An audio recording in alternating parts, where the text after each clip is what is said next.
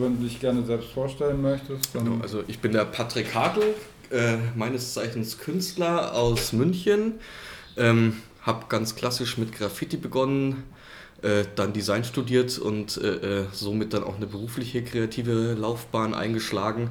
Habe aber relativ schnell festgestellt, dass diese ganze Werbewelt nicht meins ist.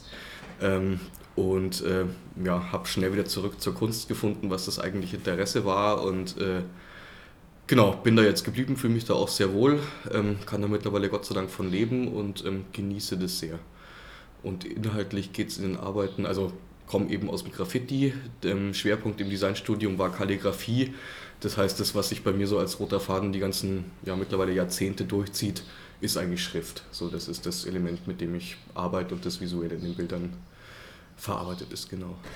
Du bist auch bei dieser Gruppe Calligraffiti Artists dabei, das sind zwölf Leute. Wie ist da so der Kontakt, also wie ist die Gruppe so entstanden hm, eigentlich? Das hat sich so ein bisschen mittlerweile leider wieder aufgelöst. Es gab ähm, einen Künstler aus Amsterdam, der äh, Nils Schuh-Meulmann, der das ähm, jetzt nicht als einziger und als erster gemacht hat, aber der hat quasi damit angefangen, so klassische Kalligrafie nicht nur auf dem Papier mit einem Stift zu machen, sondern eben in groß auf Wand mit riesigen Pinseln bis hin zum Besen. Und der hat diesen Begriff Kalligraffiti geprägt, also das ist so ein bisschen mehr oder weniger sein Label. Ähm, den Begriff haben sich aber irgendwie die Leute dann genommen und deswegen ist der relativ bekannt geworden und es ist tatsächlich mittlerweile so in diesem ganzen Urban Art Ding so eine eigene Bewegung, würde ich sagen. Und der hatte damals die Idee, ähm, der hatte eine Facebook-Seite, die damals circa eine halbe Million Follower hatte, was ja für sowas eine Riesenzahl ist. Und ich glaube, er hat eben selbst festgestellt, dass das nicht mehr nur für ihn steht und hatte dann damals die Idee, äh, so Calligraffiti Ambassadors eben hat er das genannt, ähm, auszurufen. Also man konnte sich da irgendwie tatsächlich mit einer einzelnen Arbeit über Instagram bewerben und dann hat er da 25 Leute ausgewählt, die dann quasi diese Plattform mit der halben Million Follower bespielen konnten. Ähm, das gab dann nochmal so einen zweiten Lauf, dann wurden es 50 Leute, da war ich eben dabei und wir haben dann aber ähm, miteinander festgestellt, dass das, ich sage jetzt mal, nicht so perfekt kuratiert war und das, das Qualitätsniveau nicht so das war, was wir uns vorgestellt haben. Und ähm, ich habe dann parallel ein Buch äh, über das ganze Phänomen rausgebracht, das wir bewusst nicht Calligraffiti genannt haben, um da neutral zu bleiben. Ähm, und habe da halt so eine andere Auswahl ein bisschen als er getroffen. Und mittlerweile ist es so, dass er das quasi eigentlich wieder ad acta gelegt hat, beziehungsweise von diesen 50 Leuten diesmal waren, wie du sagst, so zwölf übrig geblieben sind, die er dann auf dieser Seite erwähnt hat und die immer noch Zugriff auf diese Seite haben. Allerdings ist es tatsächlich so, dass die zwölf Leute alle so ein bisschen, jeder macht halt sein eigenes Ding und man kennt sich und äh, ist natürlich kollegial miteinander. Aber so dieser Gruppengedanke, der da ursprünglich mal dahinter war, der ist jetzt eigentlich nicht mehr so da. Also das ist so, ich sage jetzt mal, ist halt der, der harte Kern der Szene, aber ähm, das hat sich leider nicht so richtig weiterentwickelt. Bei den Publikationen, was steht da bei dir so als nächstes an? Hast du da gerade ein größeres Projekt oder mhm. bist du da irgendwie am Zusammenarbeiten mit jemand? Oder? Das ist eigentlich tatsächlich, ich mache ja auch diese, neben den Soloarbeiten bin ich ja auch in diesem Künstlerduo Layer Cake mit meinem Freund und Kollegen Christian Hundertmark. Äh, der hat eben auch eine Designagentur und macht viel Bücher und ähm, das, von daher ist es eigentlich, wenn ich was mit, äh, mit Publikationen mache, ist es eigentlich immer in Verbindung mit ihm und wir arbeiten eigentlich auch immer mit dem Publikatverlag zusammen, weil es tatsächlich auch ein guter Freund und Bekannter von uns ist und das ist so diese Konstellation äh, immer automatisch gegeben. Und ähm, es ist jetzt aber eigentlich nicht der Fokus, das mit dem Kalligraffiti-Buch oder Kalligrafiebuch hat sich damals einfach ergeben, weil ich halt dadurch, dass ich so drin gesteckt äh, bin, haben wir halt gemerkt, so wow, das ist gerade ein riesiger Boom. Und, ähm, und es gibt aber eben darüber noch keine Publikation und ähm, dann war das halt so ein bisschen naheliegend, dass wir gesagt haben, so hey, du machst Bücher, einen Verlag haben wir an der Hand, ich kenne mich inhaltlich mit dem ganzen Thema ganz gut aus, äh, würde ja eigentlich Sinn machen, wenn, wenn wir da mal was, ähm, was starten. Und wir haben schon so ein bisschen im Hinterkopf wieder äh, eins zu machen, vielleicht über so, ähm, ja, die Begrifflichkeiten sind da immer schwierig. Ich benutze immer gerne den Begriff Post-Graffiti. Das finde ich eigentlich passender als Urban Art und so, weil das ist ja so würde ja schon wieder heißen, dass es im urbanen Raum passiert und wir stellen ja mittlerweile hauptsächlich in der Galerie aus. So gesehen wird das immer alles schwierig. Ähm, und äh, das ist halt so ein Phänomen, das wir die letzten Jahre jetzt auch beobachten, dass viele Leute, die halt aus der Graffiti-Szene kommen oder Graffiti-Background haben, mittlerweile in dieser ganzen Contemporary Art-Szene sich einfach auch schon etablieren und so und das visuell auch von diesem klassischen Graffiti zum Teil extrem weggeht mhm. und man, wenn man es nicht weiß, die Wurzeln vielleicht auch gar nicht mehr sieht und ähm, das ist so das, was uns, glaube ich, beide aktuell am meisten interessiert und wo wir von daher immer wieder drüber nachdenken, ob es Sinn machen würde, da mal ein Buch rauszubringen. Aber das ist, wie gesagt, noch nicht fix geplant. Ich glaube, da fehlt uns noch so ein bisschen so der eine rote Faden, der dann alles wirklich äh, äh, sinnvoll verbindet und sowas. Also wir machen immer wieder Publikationen, aber das ist eigentlich ähm, nicht so, dass wir uns jetzt halt als Herausgeber sehen, die sowas regelmäßig machen, sondern das ist eigentlich immer, wenn sich was ergibt, wo wir sagen so, hey, da wird es jetzt eigentlich Sinn machen, ein Buch zu machen, aber in erster Linie sind wir eben schon beide Künstler und ähm, fokussieren auch das. Also mit dem äh, klassischen Graffiti, wo du ja gesagt hast, mhm. irgendwie kommst du da natürlich auch schon her. Klar, so. total, ja. Also wie war das so für dich? Ich habe auf der Seite gelesen, so mit 15 ging es so ungefähr mhm. los schon. Gab es da Vorbilder oder war ja, das, ja, ja. also wo kam das bei dir dann her? Ich meine, das ist ja immer so, dass man sich da so ein bisschen so gegenseitig beeinflusst. Natürlich, total, so. ja. Also als ich angefangen habe, Anfang der 90er, gab es tatsächlich in München schon eine ähm, große und auch echt recht professionelle Szene. Also die Vorbilder hatte man eigentlich von Anfang an in der eigenen Stadt der Klassiker damals waren ja auch noch so diese, diese zwei, drei Bücher, die es gab, so Subway Arts, Break-in Art und so, was ja wirklich so die, die Graffiti-Bibel bis heute geblieben ist, die so jeder im Schrank stehen hat.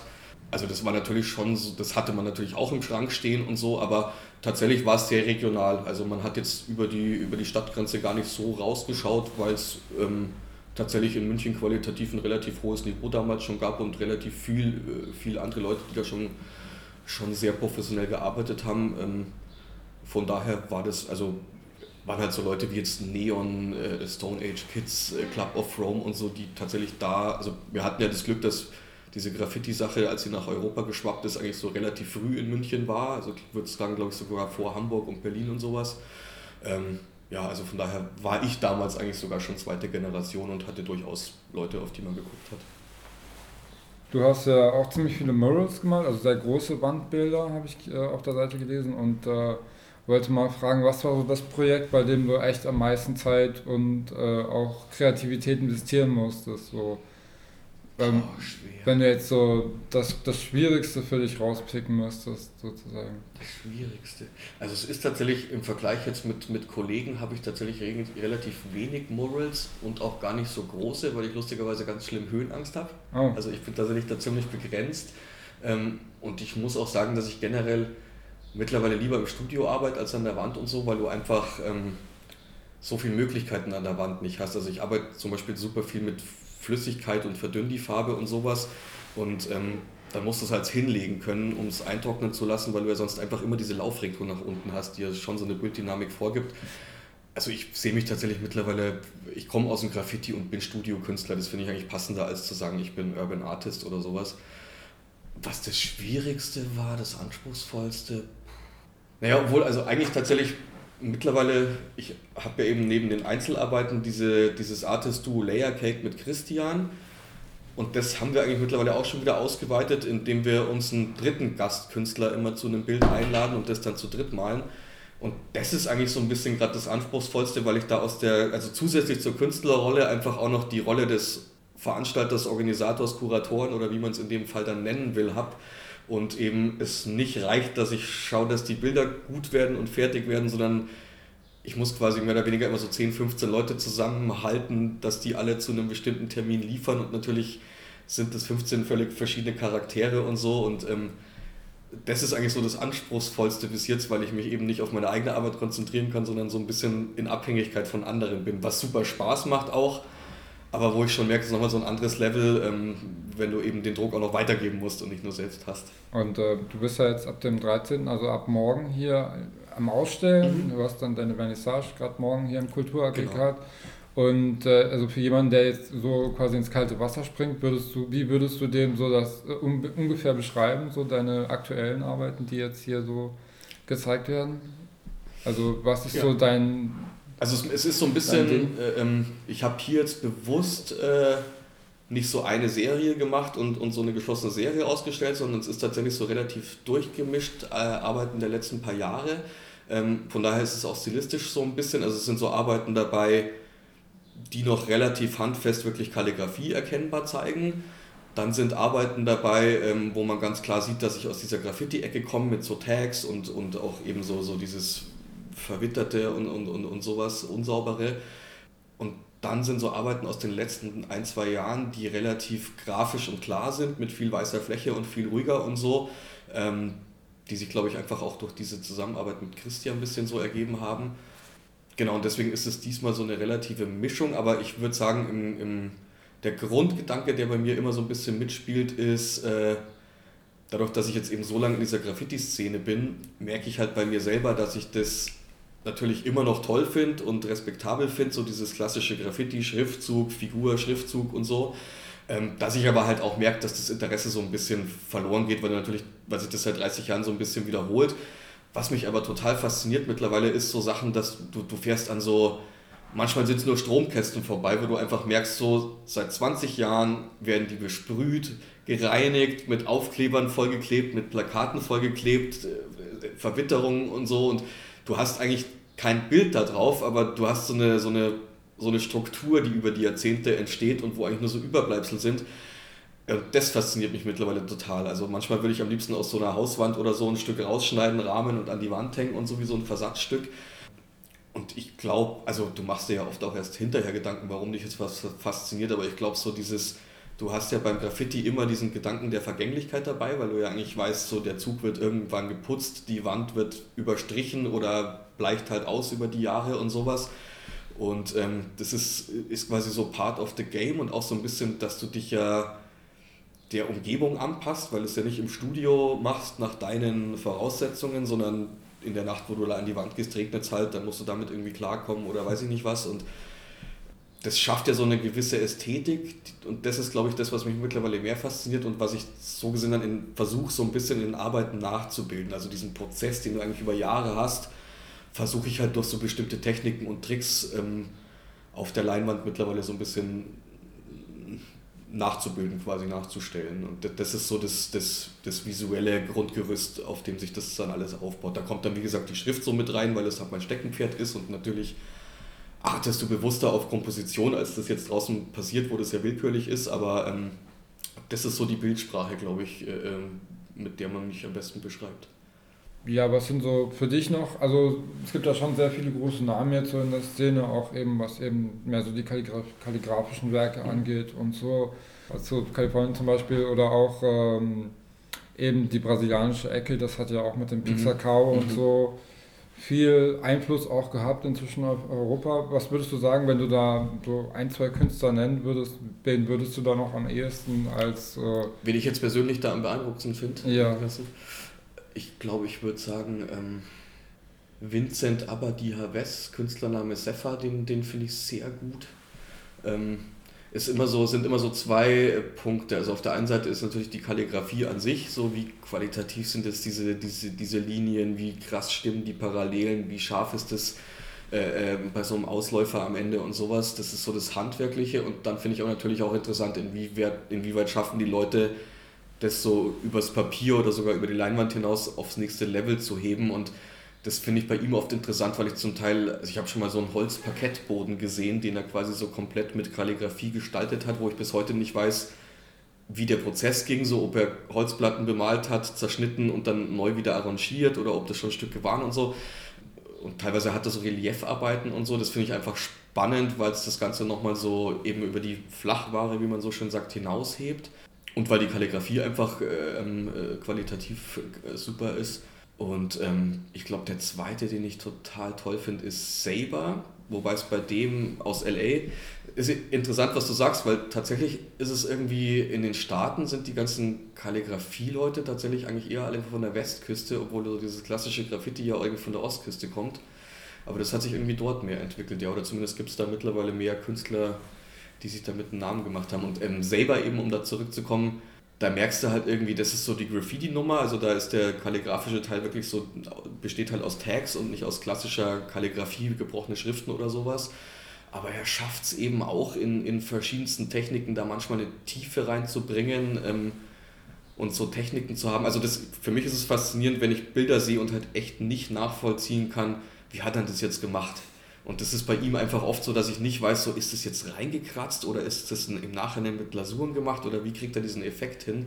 Und trotzdem hast du halt im Buchstaben diese wahnsinnige Ästhetik. Also immer diese Mischung aus irgendwie das auf ein Next Level heben, aber trotzdem handwerklich einfach 1A sein. Das sind, glaube ich, so die Kriterien, an denen ich das festmachen würde. Aber es ist eigentlich gemein, da zwei Namen zu nennen, weil du da, wenn ich da überlegen würde, würden mir wahrscheinlich mittlerweile schon 50 Leute einfallen, die ich da ähnlich gut finde, weil es wirklich ähm, ja, seit ein paar Jahren so ein Riesenboom ist. Also da, das steckt sich anscheinend so wahnsinnig gegenseitig an, dass es immer weiter wächst. Du hast ja auch in verschiedenen Räumen, also an verschiedenen Orten schon ausgestellt. Ich habe auf der Webseite gesehen, Tokio warst du auch. Mhm. Was war für dich so, also bist du dann auch selbst dorthin gereist und äh, wie war das für dich so kulturell? War das für dich dann eher so ein krasser Unterschied, dass du ein bisschen geschockt warst? Oder wie erlebst du so diese Reisen dann zu solchen Kunstausstellungen oder Events? Ja, also es ist so äh, teils, teils. Manchmal sind tatsächlich nur die Bilder dort und ich nicht selbst. Ähm, aber ich würde mal so 50-50 sagen. Also oft bin ich natürlich auch selbst da. In Tokio war ich da. Da hat sich so ein bisschen ergeben, ich, in, in Japan war ich schon öfters und habe mir da über die Jahre auch einen Freundeskreis aufgebaut. Ähm, und eigentlich sind das auch alles eben Künstler. Die meisten stammen tatsächlich auch auf irgendeine Art aus dieser Graffiti-Ecke, die in Japan ja echt irgendwie überschaubar klein ist. Von daher hatte ich jetzt nicht ganz so krass den Kulturschock, äh, den du erwähnst und den man wahrscheinlich erwarten würde, weil ich es quasi schon kannte, als ich die erste Ausstellung da hatte, war es glaube ich mein dritter oder vierter Aufenthalt in Japan. Also die, diese Eigenarten waren mir quasi schon so ein bisschen gewohnt und bewusst, aber es ist natürlich total so. Also ein gutes Beispiel eigentlich für was du sagst, ist, dass ich für unsere Verhältnisse hier relativ kleine Formate hatte was damals eigentlich nur dem, so einem ganz praktischen Gedanken geschuldet war, ich habe halt die Leinwände im Koffer mitgenommen, habe sie in Japan dann erst aufgespannt und habe halt dann quasi die, die, die kürzeste Seite war halt immer die größte Seite, die ich im Koffer hatte. So dadurch, dadurch haben sich halt die Formate ergeben.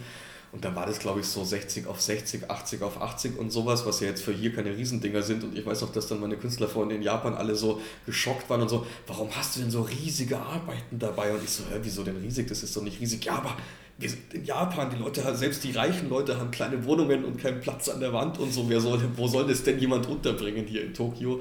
Also das, das waren dann so Kleinigkeiten eher, an denen du es gemerkt hast. Oder das einfach im, im, im Rahmenladen, die, die, die, äh, das hat mich sehr gewundert. Ich meine, wir haben halt einfach glatte Formate, 50 auf 50 oder weiß ich nicht was. Und da war das dann so 53 auf 42 und solche Sachen. Also wo, wo ich so in so Kleinigkeiten dann nochmal die Bilder leicht umplanen musste und sowas aber so den richtigen Kulturschock habe ich eigentlich nicht empfunden. Aber das war, wie gesagt, vielleicht, weil ich einfach vorher schon ein paar Mal da war.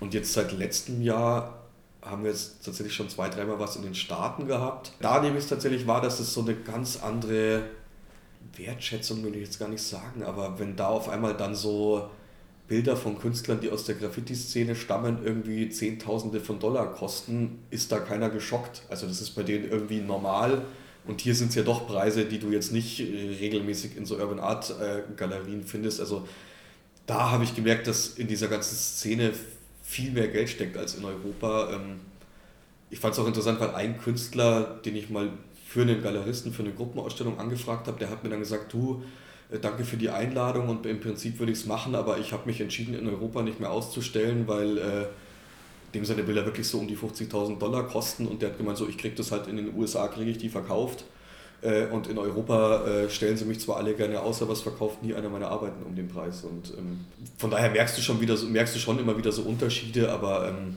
ich glaube, das ist auch dann einfach immer location abhängig und mit welchen Leuten du da gerade zusammenkommst und so. Ich würde da nichts pauschalisieren wollen. Ich glaube, das ist einfach auch nochmal was ganz anderes ist, wenn, so, wenn du jetzt so in der klassischen zeitgenössischen Kunst steckst und vielleicht wirklich auch aus der Akademie kommst und so. Ich empfinde das schon immer so, dass so, sobald man irgendwie über diese Urban Art Schiene ähm, kommt, dass die Leute auch alle relativ bodenständig sind, relativ handfest ihre Sachen angehen und das alles ein bisschen weniger verträumt und verkopft als oft so in der klassischen Kunstszene ist ich, ich beziehe das tatsächlich dann immer so ein bisschen darauf, dass man halt, dass wir halt alle irgendwie mal illegal gemalt haben und dass du da halt einfach doch Umstände hast, nach denen du dich richten musst und, und, und, ähm, und das einfach ein bisschen planen musst und das ziehen die Leute anscheinend weiter in ihre Arbeit. Das finde ich auch ganz angenehm. Also du wolltest noch zu deinem neuesten Projekt, äh, das in der, aus der Zusammenarbeit mit 100 äh, Mark, Christian 100 Mark entstanden ist, noch ein bisschen was sagen? Genau, aber das ist tatsächlich irgendwie so das, das Aktuellste, das sogar im Moment die, die Soloarbeit ein bisschen überschattet, weil es ähm, einfach wirklich gut funktioniert und ähm, wir da deswegen gerade den Fokus so ein bisschen drauf haben oder eben auch ich selbst schon.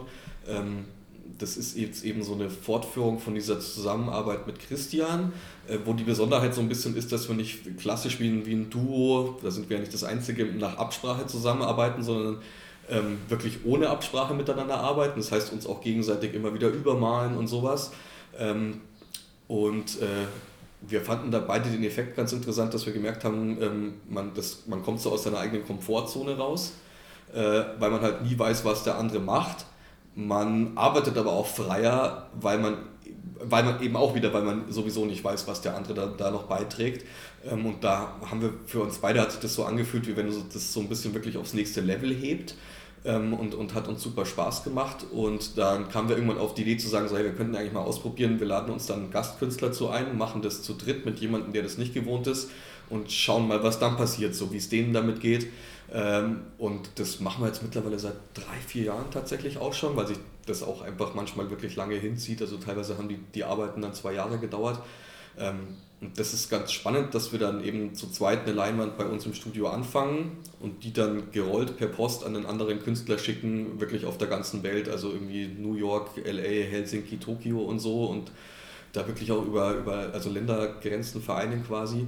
Ähm, und es ist für mich als Künstler gerade voll spannend, weil ich halt einfach auch teilweise von äh, Künstlern Arbeiten kriege, die ich das erste Mal im Original sehe, die ich halt vielleicht auch nur aus Instagram, Internet und sowas kenne. Ähm, und jetzt halt auch so dieses, die Technik nachvollziehen kann, äh, wie die arbeiten und so. Und weil du eben auch da jetzt wieder so, es kommt halt was zurück, äh, wo du ja vorher nicht wusstest, was jetzt passieren wird und du musst dann irgendwie wieder darauf eingehen und so. Und es ist zum Teil natürlich schwierig, aber eben super spannend. Ähm, und das hat uns jetzt wirklich so die letzten ein, zwei Jahre richtig große Türen geöffnet. Wir waren jetzt im Februar ähm, damit im Museum of Graffiti in Miami, was ja wirklich irgendwie so als Ex-Sprüher der Ritterschlag quasi für, für uns war, gerade weil es ja so in den letzten Jahren so Urban Art Museen gibt es ja wirklich mehrere schon. Ähm, aber das ist tatsächlich bis jetzt so das einzige Museum für Graffiti, das sich auch wirklich so mit diesem ganzen authentischen Kern und, und der Herkunft und so beschäftigt.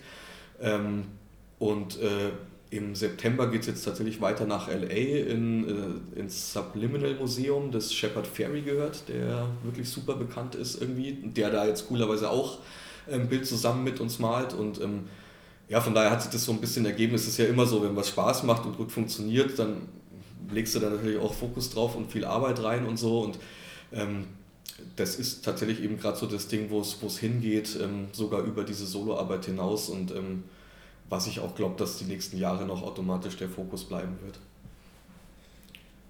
Und wer waren so die letzten zwei, drei? Du hattest Helsinki erwähnt. Mit wem habt ihr da zusammengearbeitet? Mit dem Ex. Das ist, ich würde jetzt fast sagen, so der ähm, äh, wichtigste Künstler aus dem Graffiti für Skandinavien, kann man glaube ich wirklich sagen. Dann hatten wir, ähm, also ich würde jetzt mal sagen, am, am renommiertesten, namhaftesten war auf jeden Fall Chas Boyorkes. Das ist so ein 72-jähriger Künstler aus Los Angeles, der tatsächlich so ein bisschen die, die, die führende Figur für diese ganze Latino-Kunstbewegung äh, ist, für dieses Cholo-Style nennen die das. Ähm, also der ist wirklich schon so eine lebende Legende. Ich musste immer lachen, der, wenn der Vorträge hält, fängt er das immer mit dem Satz an, I'm the oldest living graffiti artist on earth. so irgendwie. Das war natürlich schon toll und ähm, jetzt eben das Obey Shepard Ferry äh, tatsächlich eine mit uns macht, da würde ich jetzt mal sagen, das ist ja nach Banksy wahrscheinlich der bekannteste Vertreter dieses ganzen Genres. Ähm, und wo wir uns jetzt super drauf freuen, was so das, der nächste wird, ist ähm, Goldie. Der sagt jetzt gar nicht so vielen was, aber das ist so eigentlich der, der Vater von Drum and Bass und Jungle Musik und so, der das mehr oder weniger erfunden hat, der aber in den 80ern auch einer der ersten Sprüher in, in äh, England war und von daher auch da die totale History hat und das auch bis heute noch macht und äh, unter anderem eben auch eine, eine, Galerie in Bangkok noch hat und so, wo wir dann auch hoffen, das Projekt ausstellen zu können. Also ähm, das macht gerade tatsächlich total Spaß, ähm, mit diesem Projekt so eine kleine Welttournee zu machen irgendwie. Also sowohl über die Künstler, die dabei sind, als auch über die Institutionen, in denen wir jetzt landen. Ähm, und ist eben für auch für uns selber so jedes Mal ähm, wahnsinnige Erfahrung einfach. Also es ist im Endeffekt stehe ich halt einfach mit den arbeite jetzt mit meinen Jugendhelden zusammen, was natürlich wahnsinnig ist. Also ich finde immer so als Vergleich, wenn man jetzt Skateboard gefahren wäre, dann wäre das wie wenn man jetzt auf einmal mit Tony Hawk zusammenarbeitet. So fühlt sich das manchmal an und ähm, dementsprechend macht es natürlich wahnsinnigen Spaß. Goldie äh, hat er mal äh, Mo2 gemacht oder ist das ein Missverständnis? Nee, Mo2 ist das so ganz bekannte Charakter-Typ. Ähm, lustigerweise kennen die meisten Goldie jetzt, wenn man, wenn man ihm, wenn man ein Foto zeigt, ähm, der hat in Snatch mitgespielt, in diesem Gangsterfilm von Guy Ritchie und bei irgendeinem James Bond-Teil war er mal die rechte Hand vom Bösewicht und sowas. Ähm, also den kennt man tatsächlich mittlerweile aus ein paar so Hollywood-Filmen. Äh, er ist, glaube ich, hauptberuflich eben Musikproduzent. Ähm, äh, hat aber eben auch dieses Kunstding nie aufgehört und ist auch wirklich da relativ renommiert, aber äh, durch diese anderen zwei Sachen, durch die er noch viel bekannter ist, steht das halt immer so ein bisschen im Schatten. Ähm, aber ich, äh, also wenn man dem folgt auf Instagram und den ganzen Kanälen, ich glaube, das ist einfach ein wahnsinnig lustiger Typ mit einer wahnsinnigen Lebenserfahrung. Ähm, da bin ich jetzt wirklich total gespannt, weil es wahrscheinlich dann auch so sein wird, dass wir dann wahrscheinlich tatsächlich eben auch da in Bangkok bei ihm ausstellen und dann auch wieder vor Ort unten sind und ihn kennenlernen und so. Und das ist äh, natürlich auch für mich immer noch so ein, boah krass, ich kenne den Typen aus so Filmen, die ich liebe, irgendwie jetzt stehe ich dann da und laufe mit dem im Dschungel rum. Wie freakig ist das denn? Also von daher, ich möchte mein Leben und die Entscheidung, Künstler geworden zu sein, auf gar keinen Fall missen, weil ich glaube, auch wenn man das Finanzielle mal außen vor lässt, du lebst halt einfach ein spannendes Leben und das, ähm, das ist ganz, ganz, ganz viel wert, glaube ich.